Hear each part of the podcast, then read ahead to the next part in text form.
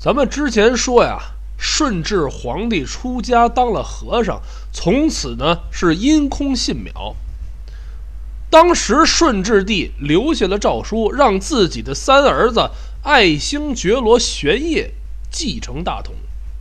那个时候，皇帝留下的诏书，就算经历多少朝多少代，王公大臣也得照办。于是呢，八岁的玄烨登基当皇上。这玄烨呀，虽说比他爹大两岁当皇上，可也是个孩子。上阵不能提枪杀敌，坐朝不能治理天下。这于是呢，就有孝庄垂帘听政四大顾命大臣辅佐，就只等着玄烨成年再执掌大权。按理说呀，这个分配挺好的。别的不说，孝庄皇后那是康熙的祖母，当朝最有影响力的老太太，由她来掌舵那是万无一失。看过《孝庄秘史》的肯定知道，那大玉儿把多尔衮、皇太极耍得团团乱转，堪称女中的魁首，万千女性的偶像。可她毕竟是个女人，到了康熙这一朝，也是几十岁的老人家了，难免呢心有余而力不足。咱们再说这四位顾名大臣，在咱们康熙爷的眼里，那哪是顾名大臣呢？那是四位太上皇。康熙朝开始的几年，四位爷呀还能齐心协力。到后来，老索尼、明哲保身、苏和萨哈和鳌拜两人一文一武，每天从上朝就开始人身攻击，下朝呢还互相下绊子。鄂必隆自不必说，那是鳌拜的铁哥们儿，每日里俩人是交不离梦，梦不离交。顺治皇帝本来指派是索尼为首。慢慢的，鳌拜就成了顾名大臣里的 number one。小小的康熙把一切看在心里，记在心上，只等着自己执掌朝权的时候，嘿嘿，来个一勺烩，好好的整治朝纲。一十四岁，玄烨执掌大权，从这一刻起，康熙皇帝就开始筹备擒鳌拜。可这皇帝手里啊，没有兵权。全天下的兵马全在鳌拜一人掌握之中，怎么办呢？最后啊，他从这御林军中挑了又挑，选了又选，选了三十六名少年，全是年龄在十六岁以上、二十岁往下的棒小伙子。每天一下朝，康熙领着这三十六个人练习什么拳术，什么长拳短打，各种的兵刃，练得最苦最勤的。就是满洲人拿手的摔跤，嘿，要说这摔跤啊，讲究的是手眼身法步，最是吃功夫，抻练筋骨，那自不必说。最难得的就得是有劲儿。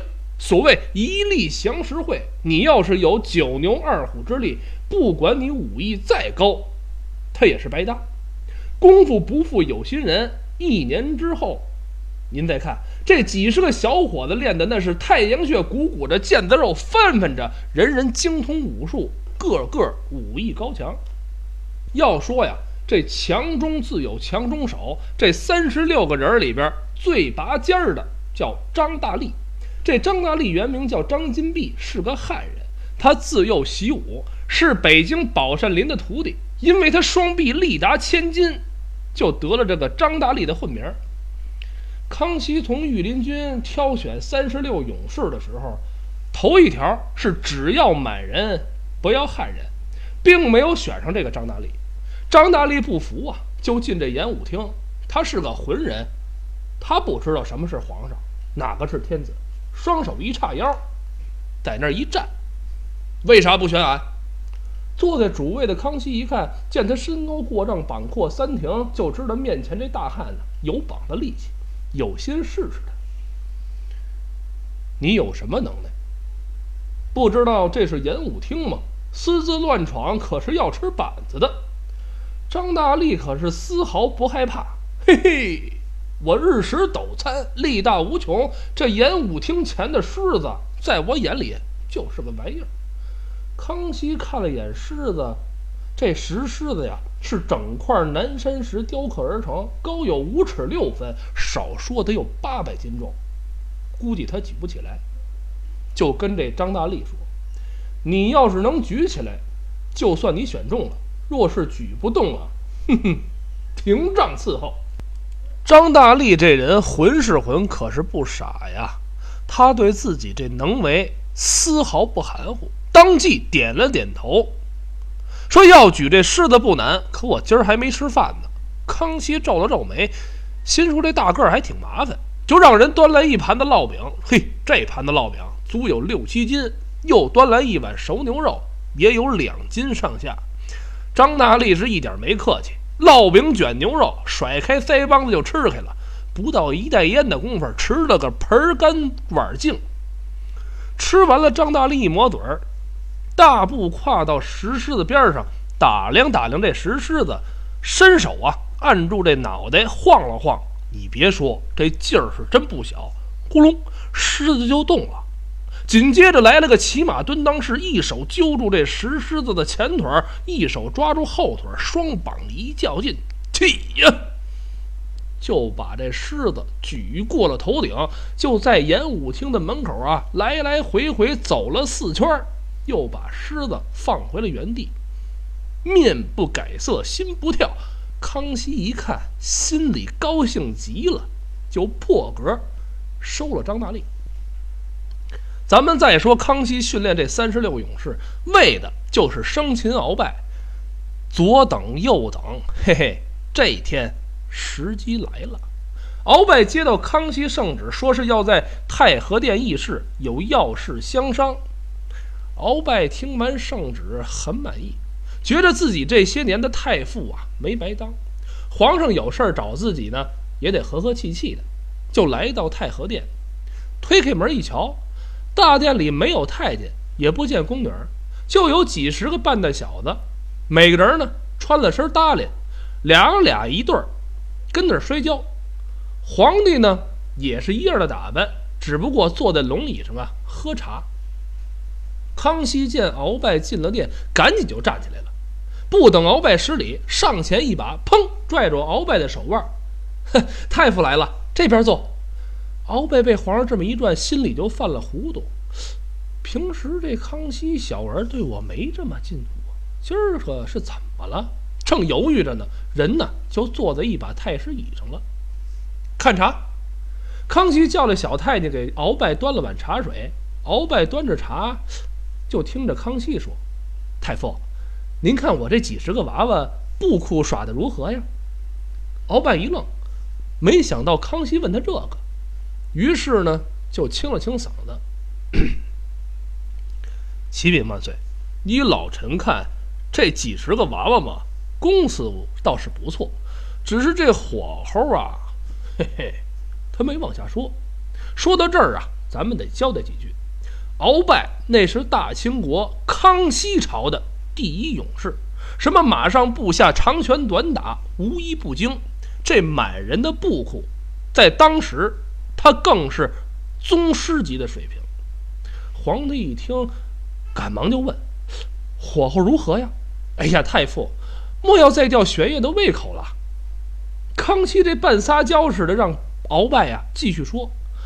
鳌拜听皇上跟自己说话都不用“朕”这个字儿，改用名字了，心里那个热乎，那个美呀，心说：“啊，看看没有，我跟皇上啊俩人多亲近呐！”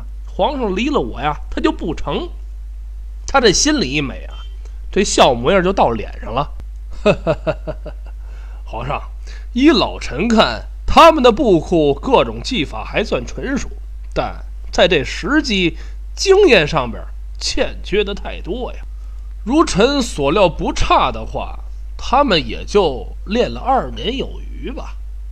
太傅好眼力，如果。如果太傅身子不乏累，就请太傅指点他们一下，想必呀也是他们的造化。说完了，这康熙就用着这个期待的眼神看着鳌拜。此时的鳌拜呀，早就让康熙给捧到天边上去了。再加上他看这几十个年轻人练的确实不错，也有心指点指点，于是呢，他就点点头，摘下这顶戴花翎。也没脱朝服，稍微规制规制。那好，老臣就献丑了，一拉架势就进入了人群。开始跟这三十六个勇士操练了起来。咱们必须公平地说，鳌拜确实抱着指点武艺的心，可这康熙心里啊，恨不得一举擒获鳌拜，把他打入大牢，为自己执掌朝权呢扫清障碍。他手里端着茶杯，小口的抿着，眼睛盯着大厅的情况。他就看这鳌拜三晃两晃来到人群正中，三十六个人围着他，招式呢是丝毫不乱，在人丛当中是忽上忽下，逢左就右，没人能粘着他。时不时呢还能放躺下几个。可就这么个功夫，张大力渐渐的来到鳌拜背后三尺左右的距离。张大力回头看了一眼康熙，只见康熙这手啊。一哆嗦，就好像让这茶水给烫了一下，嘴里喊了声“哎呦”，紧接着就听着“咵啦”一声，茶碗掉地上了。也不知是鳌拜吓着了，还是关心小皇上，他先是一愣，然后回头看向康熙。就这么个功夫，张大力一个箭步，噌就窜到鳌拜身后，砰的一把就抱住了鳌拜，然后来了个老龙盘根，双腿一拐。又别住了鳌拜的双腿，俩人扑通摔倒在地。四周的勇士紧接着往上一闯，这就要抓住鳌拜了。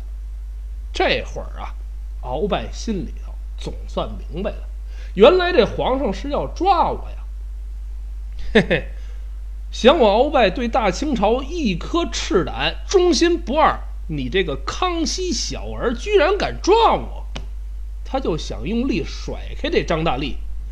鳌拜双膀用力呀，他没这个张大力的劲儿大，没招，挣不开，就改用了一招就地十八滚，咕噜咕噜咕噜咕噜，这下拥上来的勇士抓不着鳌拜，反被这鳌拜滚出了个缺口。要说鳌拜真是好家伙的功夫，他见自己脱不开，一下就滚向了一颗柱子，准备借着这滚的劲儿撞死张大力。可就在这关键的时刻。张大力张开大嘴，吭哧就一口啊，正咬这鳌拜的脖子上。耳轮通就听着，咔嚓！哎呦，鳌拜疼的滚不动了。这下机会来了，大伙儿一起动手，就把鳌拜给抓住了。这个时候的康熙，长出一口气呀，缓过神来。命人把这鳌拜押入大牢。